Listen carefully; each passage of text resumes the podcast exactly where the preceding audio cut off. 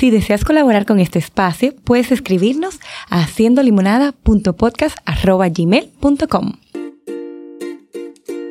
Yo soy Clarisa Guerrero y yo Laura Pichardo y estás escuchando Haciendo Limonada Podcast. Hello, hello, bienvenidos a un episodio más de Haciendo Limonada Podcast. Hola a todos los que nos escuchan y a los que nos están viendo especialmente por Patreon, pues un saludo especial. Hola, Cla. Hola, Laura. Yo estoy hoy emocionada, estoy intrigada y estoy sumamente feliz de tener este invitado que yo quiero muchísimo, que es de las personas que tú no ves todos los días. Yo diría que tal vez una vez cada tres meses lo veo, pero que de verdad es de la gente que se gana como tu corazón y hoy vamos a hablar de muchos temas interesantes aquí en el podcast. Yes, tenemos a Luis Armando con nosotros. Soy yo. Un hombre eh, polifacético. Pero de todo. Artista. Ah, Es un artista nato para mí. Sí. Eso, si yo tuviera que pensar en Luis Armando, yo pienso como un artista nato. Pero es psicólogo, también musicoterapeuta, de los muy poquitos, o tal vez el único, no sé, Único no, muy hay formado unos en el país. Eh, y de todo, él es de todo, él es de todo, arreglista vocal, o sea, wow, es como el expediente, así como tú lo lees. Y sobre todo un ser humano extraordinario para mí. para mí. Bienvenido. A veces no me siento así. Y, y Patreon soy también. Ah. Guay. Tú sabes que el no sentirte así es que te hacen ser un ser humano extraordinario. ¿Quién sabe? Porque vives. Wow, yo quisiera no sentirme millonario.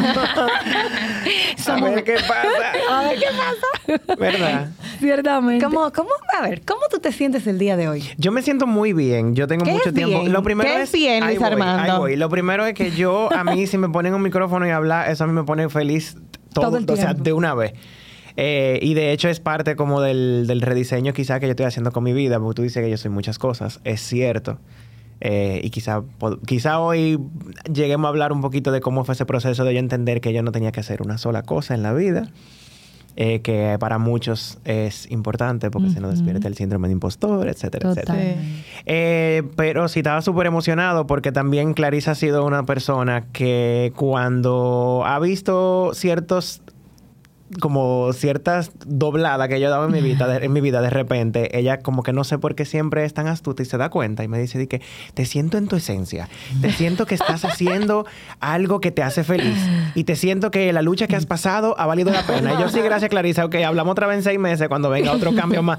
O sea que eso, eh, yo estaba muy emocionado por venir para acá. Ay, para hablar de lo que sea que vayamos a hablar, porque también soy una persona que suele como querer prepararse demasiado para las cosas. Y le dije a Clarisa, voy a escribir otra cosa, pero no voy a estar pendiente. Muy Aquí se va a hablar de lo que se vaya a hablar. Ay, pero me encanta.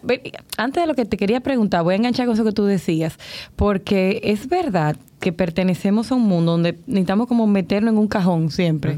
Es como tú eres psicóloga y ya, tú eres eh, cantante y ya. ¿Cómo, ¿Cómo fue para ti abrirte a que puedo ser una diversidad? Muy difícil y relativamente tarde, vamos a decir. Eh, a mí me criaron como con una mentalidad de que yo tenía que ser una cosa, de que lo que sea que yo fuera en la vida, yo tenía que ser excepcional. Ya ustedes saben, Es que ¿verdad? tú vienes con una carga ahí atrás de comenzamos y yo vengo de una familia, ¿verdad? Con una carga eh, artística muy importante. Eh, entonces, pero a mí siempre se me dijo, y, y mi papá siempre ha sido un hombre muy trabajador y muy exitoso, y, y mi mamá también, pero siempre se me dijo, lo que sea que tú hagas, tú tienes que ser excepcional, tienes que apuntar a tu... eh, ser, un, ser un hombre de bien y también de, de- de ser excelente. Y eso, pues entonces, cuando yo me comencé a dar cuenta en mi vida, después de estudiar que 10 años, que lo que yo estaba haciendo, la única cosa que yo estaba haciendo no me estaba llenando, no me estaba haciendo feliz. Eso fue un duelo muy largo y un duelo muy complejo de hacer. Y tú sabes por qué yo creo, perdóname, porque tú eres muy bueno entonces en eso. Y eso es difícil de estructurar. Cuando, ok, soy buenísimo en lo que estoy haciendo, duré todos estos años estudiando, esto es lo que yo soy, no es lo que tú eres, pero es lo que la sociedad a veces no dice. Y entonces te empiezas a cuestionarte. Claro, yo, yo soy el tipo de persona que digo como que yo no me arrepiento de nada, porque cada experiencia me ha llevado a lo próximo. Y tengo la dicha de que hoy en día mucho de lo que yo hago es una combinación de todo lo que yo quería hacer. O sea, es una combinación de música, con psicología, con eh, coaching vocal, con el canto. con- o sea, yo ahora mismo lo que yo hago, todo ha alimentado todo. Pero a mí me tomó mucho tiempo llegar al punto donde yo me diera permiso de soltar cosas que a mí no me estaban haciendo tan feliz o que me hacían feliz, pero no tan feliz como lo otro, para darme espacio, eh, para, para, permitirme en, en que entraran otras cosas que sí me daban como esa felicidad. Y voy a ser bien explícito, por ejemplo. No es que a mí, o sea, a mí la consulta clínica, obviamente, ¿verdad? Me gusta y es algo que por lo que yo estudié, estudié 10 años. Pero hay muchas ramas de la psicología también, que no necesariamente son nada más la consulta. Me di cuenta que a veces la, más que la consulta me llenaba el ir a hablar sobre un tema en público o me llenaba más eh, eh, el coaching vocal que entonces puedo aplicar ciertas cosas de escuchar a una persona y de entender por qué la voz no le sale como, como le sale. Pero me tomó mucho tiempo darme el permiso de decir, déjame yo bajar la carga de pacientes ahora mismo, porque la vida me está pidiendo que yo honre otras cosas de mí que no me tienen feliz. Me acuerdo Uy. que yo llegué a casa de Techi un día y de la nada, y yo abrí la puerta y le dije, lo que yo estoy haciendo con mi vida no funciona. Y yo veo para adelante tres años y no veo nada. Cris- crisis total. eso. crisis total. Llorando muchísimo. Y yo le decía, es que no estoy feliz. Y es que estoy haciendo lo que se supone que yo tengo que hacer, pero no estoy feliz. Comencé a sacar música y comencé a trabajar en teatro más otra vez sin dejar de hacer lo que yo hacía. Y en la consulta me estaba yendo mejor, las oportunidades estaban volviendo, yo estaba más feliz. Y todavía hoy en día me trabaja mucho. Todavía hay veces que yo llego a mi casa y digo, yo no hice nada hoy. Y tú revisas mi calendario y es que, loco. Pero tú sabes qué interesante, porque lo que, lo que tú dices, de ese, estoy haciendo lo que tengo que hacer y no me hace feliz, par- parte mucho de la idea de que la felicidad está en una teoría, pero al final está en la práctica. Y, y entendemos que si esto me hace feliz hoy, me va a hacer feliz el resto Toda de la vida. mi día. Y, y comparto esa sensación de todo ese decir contra, pero yo no he hecho nada. Y quizás sí he hecho mucho y puede ser que mi día no he hecho nada que conecta con, con lo que me alimenta. Porque pa- pasa a veces de que sí hice mucho, pero no necesariamente hice cosas dentro del día que, que conectan con mi pasión. Lo que tú acabas de decir me acuerda a algo que yo tengo mi calendario distribuido en la computadora con distintos colores, según, la, según el renglón donde cabe cada cosa. O sea, el, el kite es verde, lo personal de Luis Armando es morado, el vocal coaching es azul. O sea, yo me lo sé de memoria los colores porque lo utilizo mucho. Pero muchas veces yo llego a mi casa y yo hice muchas cosas, pero a veces a mí se me confunde mucho, sobre todo con el déficit de atención, se me confunde mucho qué es ser ocupado versus productivo. Ay, ay, ay, ay, ay, qué tema. Y eso me genera mucha culpa. Claro. Porque llego a mi casa y digo, hice esto, esto, esto, esto, esto, esto, esto. Pero reviso como los planes a, la- a- a largo plazo, que se me hacen difícil a veces como gestionarlo, y digo, ah, pero ninguno de- nada de las cosas que yo hice está alineado con eso. Entonces, que yo haya ido al súper, que yo haya echado gasolina, que yo haya ido a trabajar cuatro horas, que después yo fui hasta el sitio, no sé qué. Ok, yo cumplí con lo que yo tenía Sí, que check. hacer para el día. Pero ¿dónde está lo que, o sea, para qué fue eso? Claro. ¿Eso fue hacer diligencia para hacer diligencia o y por estar ocupado y por consumir el tiempo? ¿O fue O algo que me está llevando? Exacto, está alineado con otra cosa. Y me pasa muchísimo. Y tú sabes que eso que tú mencionas, conectado con lo que tú decías antes, de esa visión de que muchas veces la familia dice, tú tienes que ser, lo que tú elijas tiene que ser excepcional. Ujú. Ese excepcional se vuelve una serie de tareas. Sí. Ajá. claro. Porque esa, esa, esa, mm, ese estereotipo de lo que yo tengo que ser o ese constructo de lo que de la mirada de afuera es una serie de tareas que tengo que chequear, que tengo que dar check, perdón, y que responden a las necesidades de otro, no necesariamente a las mías. Ajá. Y en el día a día, fácilmente uno puede confundirse. Cuando yo, porque fíjate, tú haces un acto consciente, tú coges y tú revisas y tú dices, pero ven acá, ¿dónde fue lo mío? ¿Dónde Hay días fue?" que no. Pero, pero. Y como quiera me siento mal. Claro, lo vas haciendo consciente, pero muchos no lo hacen consciente. Es que va- voy por ahí haciendo un sinnúmero de cosas, llenando una serie de expectativas y la mirada de afuera, que, que parece ser tan vital para mí, pero que me aleja de mi propia felicidad. Porque la, ese espectacular para el otro no tiene que ser para nada lo espectacular para mí. Claro, no, y hay veces que cuando tú tienes tema de salud mental también, que, que el año pasado yo tuve una crisis horrible, o, o sea, terrible, eh, a veces lo más grande que tú puedes hacer es pararte de la cama. Sí. Y a veces lo más grande que tú puedes hacer es cumplir con lo básico. Y, reconocértelo. Y reconocerlo es muy difícil porque a diferencia de tú hablar con un amigo o hablar con un terapeuta, adentro de tu cabeza hay una Laura que está diciendo que tú lo estás haciendo bien pero hay 15 que te están diciendo toda la culpa y que te están diciendo, no, no, pero no hiciste esto, pero mira lo que está en ese calendario. Entonces es como esa lucha interna de nosotros a veces es muy difícil porque somos, nosotros somos los dos bandos al mismo tiempo. ¿Y qué sabemos nosotros de cómo los seres humanos eh, eh, actuamos? Que lo malo suena más.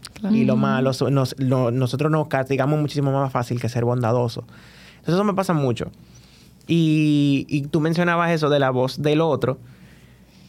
Yo, yo tuve que pensar por un tiempo como eso de yo ser el mejor en algo. A mucha gente le funciona como gasolina.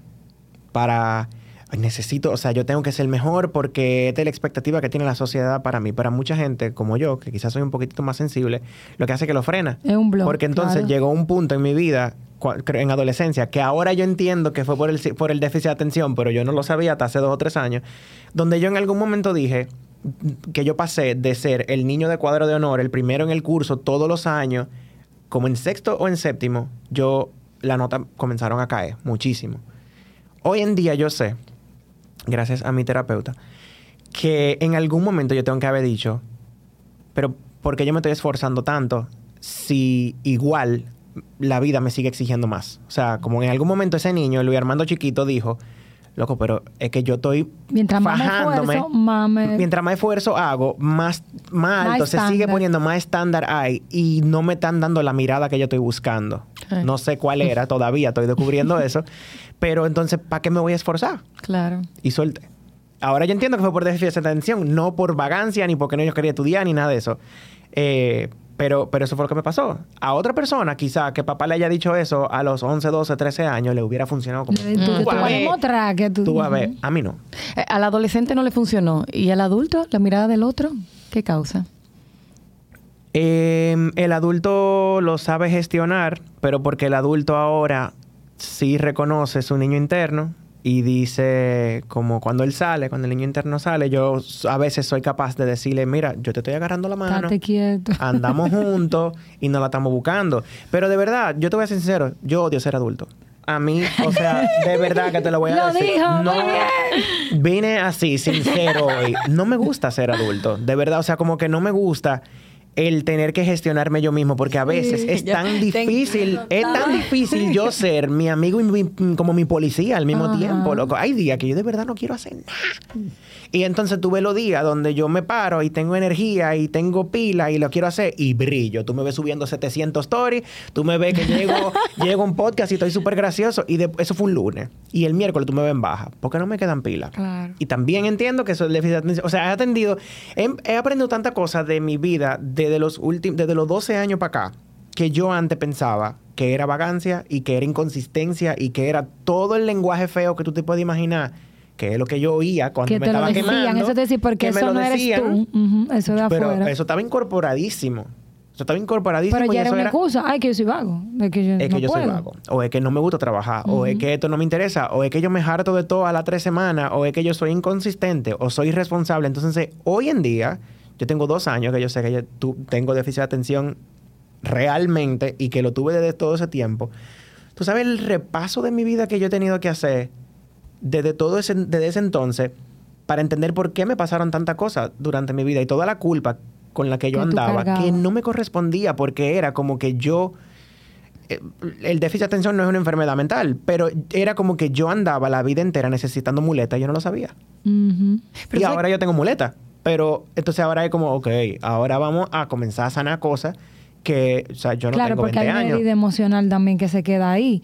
¿Y tú cómo llegaste a ese punto? O sea, tú eres un adulto Sí. y tú sabes que eso era un tema que yo te decía, yo quiero hablar de esto porque a veces me siento tan identificada. Y de hecho, con eso que tú dices de adulto, yo lo digo, yo digo, óyeme, yo soy una princesa por dentro, literalmente. Ay, sí, y gestion- gestionada por una adulta OCD todo el Ah. tiempo. Entonces, es como esta dualidad de mierda. Yo lo que quiero es hacer nada y limarme las uñas, pero ¿cómo va a ser mi hermana? Párese de ahí, échame mi propio boche. O sea, No, y, de lo, y que dice Luis. Armando me parece muy interesante porque me he encontrado en consulta con personas que tienen esa, esa tendencia a, que- a que le cuesta terminar proyectos, a que se desenfocan. Entonces, nunca ha habido un, un diagnóstico, Diagnóstico. pero tú comienzas a decir, pero ¿cómo era tu vida? y claro, ya adulto, pareciera que en ocasiones tú dices, pero ¿qué importa ya, total? ¿Para qué yo necesito saberlo si ya yo funciona así? Pero fíjate cómo el entender El alivio. qué nombre tiene esto Ajá. me ayuda a entenderme a mí, no para, para etiquetarme. Es yo saber dónde yo estoy parado para yo saber qué yo voy a hacer. ¿Y A cómo, mí- ¿Y cómo tú conectas con Ok. ella? Eh, me identifico mucho con eso que tú dices de cuando vienen en consulta hablando de eso, porque a cuánta gente yo no había visto en consulta que yo le había dicho, pero tú sabes que yo creo que tú tienes un déficit de atención, vamos, vamos a evaluarte y vamos a esto. Y yo tengo casi 10 años ya, el mes que viene tengo 10 años trabajando en el CAID y yo trabajo con, con mi colega Alejandra de los Santos, que para mí es la mejor evaluadora de este país. Saludo Alejandra si estás escuchando. y Ale siempre me ha, traba- me ha tratado como de relajo, como que yo tengo déficit de atención. Y me dice tú... eh, Los chistes de los terapeutas. Los chistes de los terapeutas, de verdad, literal. Y ella siempre me ha dicho, que claro, porque con tu TDAH, que no sé qué, yo siempre había pensado que era relajando que ella estaba. Y un día, durante la pandemia, como después del primer año, yo estoy en mi casa tratando de trabajar un domingo. En la- me- yo dije, me voy a sentar en la terraza, saco mi dos perros, saco mi taza de café, me siento con la computadora y yo lo único que tenía que hacer era preparar una presentación y mandar un correo. Me siento, comienzo a elaborar el correo. Me paré, fui al baño y fui a rellenar la taza de café. Me volví a sentar, sigo escribiendo. Me entra una llamada, hablo por media hora en el teléfono, me vuelvo a sentar, sigo escribiendo. Vuelvo a ir al baño, busco más café, me siento un momento a jugar con mi perro y cuando me vuelvo a sentar yo digo, ha pasado una hora y media y yo he escrito dos líneas del correo. Y tú, tú fuiste a la universidad conmigo, tú sabes que cuando yo cogía clase era... ta, ta, ta. O sea, a mí, cuando yo estoy en modo producción, eso se- es rápido todo y me sale muy bien y no sé qué. Y yo dije, loco, pero yo tengo dos horas tratando de mandar un correo. No puede ser que... Espérate. Y, que Y fue como está- uh, la película de mi vida entera me pasó por adelante y yo llamé a Alejandro y yo le dije, Ale, yo creo que tengo déficit de atención. O sea, y el grito, yo lo oí, dije, Luis Armando. Yo tengo ocho "Oh". años tratando de, no solamente como que tú tienes déficit de atención, sino que tú estás medicado también para mí y todo eso. Yo no, para nada. Entonces, Que tú estás medicado. qué risa me da. Y, o sea, para mí el colmo del déficit de atención es que yo no me diera cuenta Exacto. hasta este punto. Que no fue que Pero nosotros, la gente, cuando tú hablas del déficit de atención con hiperactividad, que en mi caso yo soy más del tipo inatento, Inatento. que el Sí, de hiperactivo, aunque no siempre fue así, ahora lo sé. Eh, los adultos, se las personas en general se enfocan en que el déficit de atención es falta de enfoque, ¿verdad? Que es uno de los síntomas. No me puedo enfocar en esto. Pero en los adultos se ven unos síntomas tan fuertes de función ejecutiva, de planificación, de priorización, de niveles de energía en momentos durante el día donde tú lo necesitas, de repente tú no estás. Y en la noche, nítido. Yo soy nocturno total. Eh, me obsesiono, por ejemplo, con... Hay, hay ciertos triggers, cierto, cierto detonante que yo tengo, como las relaciones emocionales, que me hacen obsesionarme. Que si yo tengo una ruptura amorosa, es como que a mí me pusieron la cosa de los caballos y yo nada más veo esto. Entonces, eso viene con una... Prueba. Con una desregulación emocional muy fuerte, porque la gente que tiene déficit de atención tiene temas full con la Sí. regulación emocional. Entonces, no es una falta de enfoque. Es todo un conjunto de síntomas, sobre todo en adultez, que yo no sabía que yo venía arrastrando por tanto tiempo, que se podían explicar por ahí. No nada más porque yo era ansioso o porque yo alguna vez estuve deprimido, qué sé yo. Entonces, ha sido... No, y ahí está la comorbilidad, porque, Claro que sí. porque ahí viene un tema importante, porque entonces en, la, en el adulto, de repente, vamos a ponerse que tú dijiste emocional, dirían, ah, no, esto, él, él tiene que trabajar, todo el tema del desapego, todo el tema de, Que- que su hacerlo. dependencia. Sí, pero cuando tú ves el- la sombrilla más amplia, esto puede ser también un síntoma de, y no simplemente, no estas cosas aislados, temas aislados. Porque ahora pensando en lo que tú estás diciendo, y de verdad se lo voy a mandar a algunas personas. eh, es el punto de que hablar de no- esto, porque que los que no adultos no comente. hablan del déficit No, de atención. claro. Eso claro, que no. Eso Porque pareciera que es algo solo de, de y más desde una perspectiva de un psicólogo que yo he tenido, o sea, señores, cuando yo trabajo en terapia yo anoto. No es nada más porque eso me ayuda a mantener como a mantenerme ahí, pero es que se me olvida Se te olvida, a veces. claro. O en lo que me están hablando me puedo ir y tengo que estar como porque si no me puedo ir me pasa. Contra, que- y escuchándote, qué, qué frustración eh, debe ser para un adulto Sí. que no, no le pone nombre a esto, pero entonces tiene esta, esta impotencia de que nunca termino. Loco, ¿por qué me cuesta tanto? Yo decía. A cada rato yo salía. Y tú piensas yo- como soy- yo estoy mal, Soy yo soy- yo. yo estoy mal, yo no sirvo. Es de verdad. Y no es que el diagnóstico es todo, ¿verdad? Pero es que me ha dado un marco de referencia de- desde el cual pararme a, a ver mi vida completa de que no solamente es que a veces me cuesta mucho, es que esto es lo que yo tengo décadas haciendo. Entonces son eso, esa neurona, esos caminitos neuronales ya están seteados con que así es que yo funciono. Entonces yo, tengo que, yo he tenido que reaprender, que todavía lo estoy haciendo, todo un sinnúmero de cosas que, que yo hago por buscar dopamina, porque el, te- el déficit de atención tiene, que mu- tiene mucho que ver con eso, con el tema de la regulación de la dopamina y de cómo yo la busco y si la encuentro saludablemente o no. Esos gratificadores de dopamina. ¿Cómo yo lo manejo? Por ejemplo, yo llegué aquí. Yo llegué a las 4 y 20, 4 y 25. Y yo sabía que era las 5. Yo me tiré en mi carro. Yo hice así, de que pra, tiré mi asiento para atrás porque esos 35, 34 minutos y 30 segundos que yo tengo de tiempo libre son sagrados. ¿Por qué? Porque yo puedo revisar el celular, yo puedo ponerme a leer tal cosa y eso me va que dopamina. Mientras que si yo me siento aquí, aquí adentro, espera, quizá estoy aburrido. Entonces, eso es algo que yo quisiera que no fuera tan blanco y negro a veces, que yo no necesitara ese tiempo de preparación para hacer lo que yo voy a hacer, porque es preparándome que estoy. Claro. Me pongo a jugar algo en el celular o me pongo a leer algo porque preparándome para viene una conversación o viene tal cosa o tengo que dar clase o tengo que un cliente. Entonces, esas son cosas que yo he tenido que ver desde esa óptica, que yo pensaba que eran nada más eh, rasgos de mi personalidad, pero es que son rasgos de mi personalidad alimentados por un tema con la regulación de dopamina. Claro. ¿Y cómo tú llegas entonces a diferenciar? Porque tú me hablaste de la ansiedad. Ay. De la ansiedad y de... Eso es un tema. Mm. ¿Cómo tú llegas entonces a separar estas dos cosas? Ok, este es mi déficit de atención. Esto es un tema de ansiedad. Hay una comorbilidad muy fuerte. Sí, mí- sí, de- yo Sobre no todo en adultos. Mira, yo no siempre lo sé.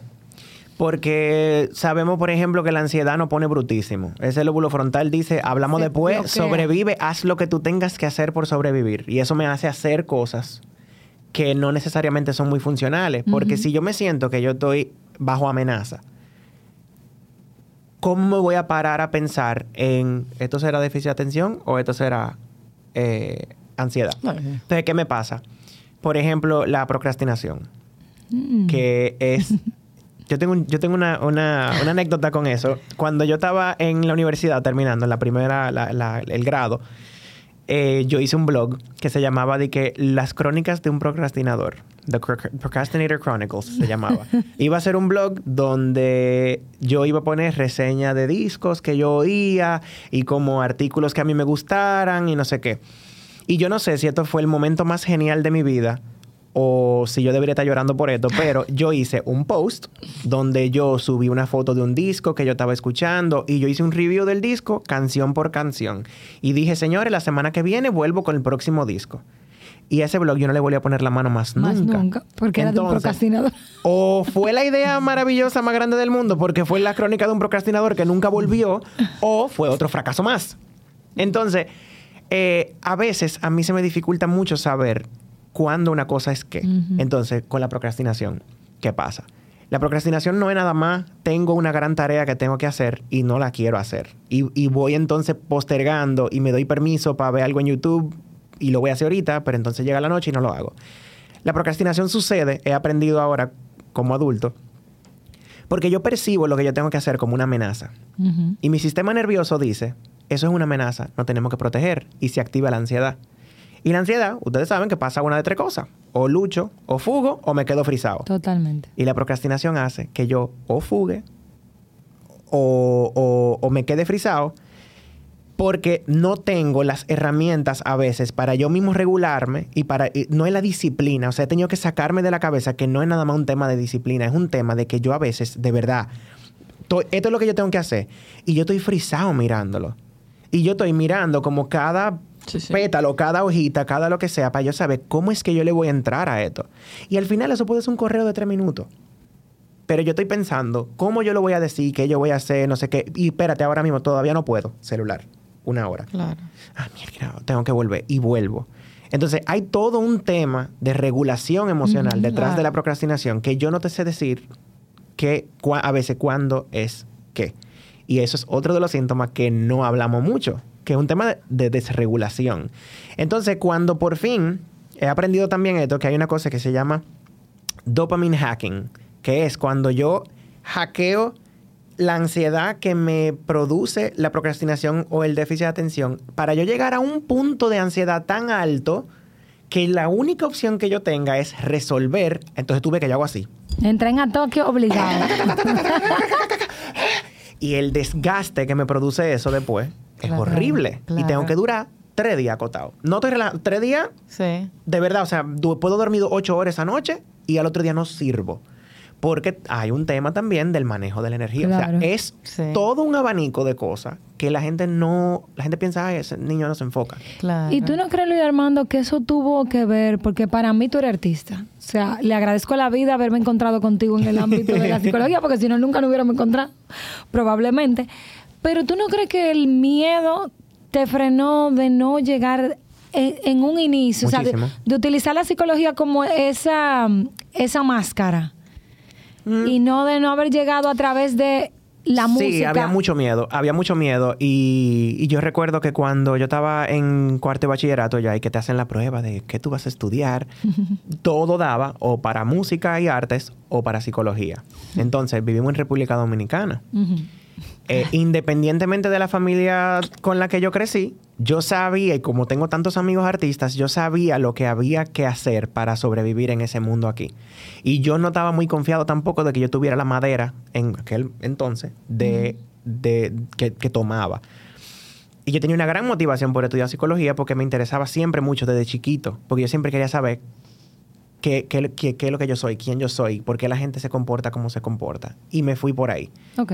Ahora, que con el tiempo yo sí me saboteaba muchas oportunidades, sí, porque como a mí se me dijo desde muy temprano que yo tenía que ser el mejor y yo a veces tenía temas con la voz y yo a veces tenía temas con que cuando me paraba en un escenario yo siempre estaba tieso eh, y, y entonces eso no me dejaba eh, tener gracia, presencia, Claro, no sé qué. Pero cómo iba a tener gracia o presencia si tenía tanta presión Ajá. también. Entonces me decían, tú tienes que coger clase de dominio escenio- escénico y te tienes que cuidar tu voz. Y mira que tú tienes Los alergia, tienes gripe. ahí tan, tan, tan, tan, pero, tan arriba Pero grave. Y entonces yo no me daba las oportunidades. Entonces tú veías que yo me montaba en un escenario, cantaba con alguien, me veían, era increíble, wow, no sé qué. Pa, pasaba un año y yo no hacía más nada. Porque era como, tomaba tanto de mí decidir, bueno, para yo sacar música tengo que hacer esto, esto, esto, esto, esto, esto y esto. Son muchos pasos.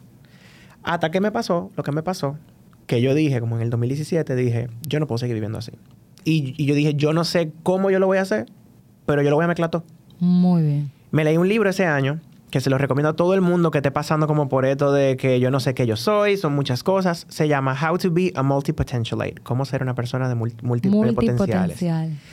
Que habla acerca de que todo lo que tú te aprendes en la vida y todo lo que tú desarrollas en tu vida te funciona para algo. Si tú eras abogado y tú de repente quieres ser arquitecto y tú, quieres soltar las leyes, todo lo que tú aprendiste como abogado, el estudio que eso tomaba, la manera de ver las cosas, te va a servir en algo que tiene que ver con la arquitectura. Igual que como hoy en día el yo ser psicólogo me hace un, un coach vocal eh, dándome mucho bombo porque me cuesta darme bombo. Tremendo. Porque yo me meto en el estudio con el artista Y, yo trato de entender, además, además de lo técnico, que lo domino, ¿verdad? Porque es mi mundo, es qué es lo que está pasando que no te está permitiendo conectar con eso que tú quieres cantar y con ese sentimiento que tú quieres producir. ¿Y por qué no te sale la voz? Quizá tú no tienes la confianza de que te va a salir.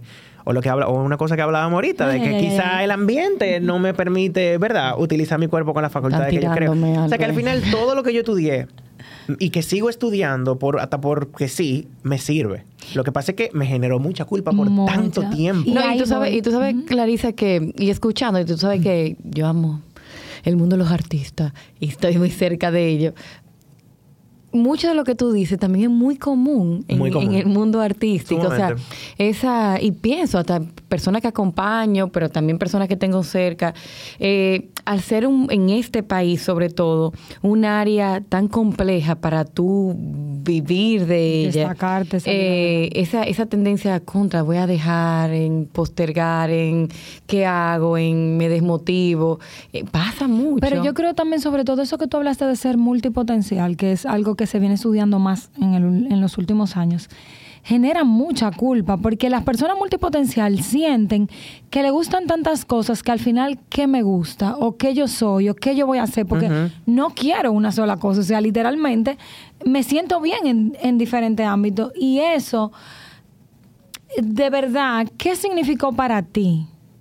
como niño, como joven, ya como adulto, el tú entender todo esto, o sea, como que engranar todo este rompecabezas que tal vez las piezas estaban todas organizadas y de repente llega el diagnóstico, puedo hacer esto con mi vida, no tengo que meterme en este solo saco. ¿Qué significó eso para Luis Armando la persona? Imagínate que el libro... Que tú no los vas a contar con las personas que están ahí en Patreon. Viste, lo va a ver a de ahora.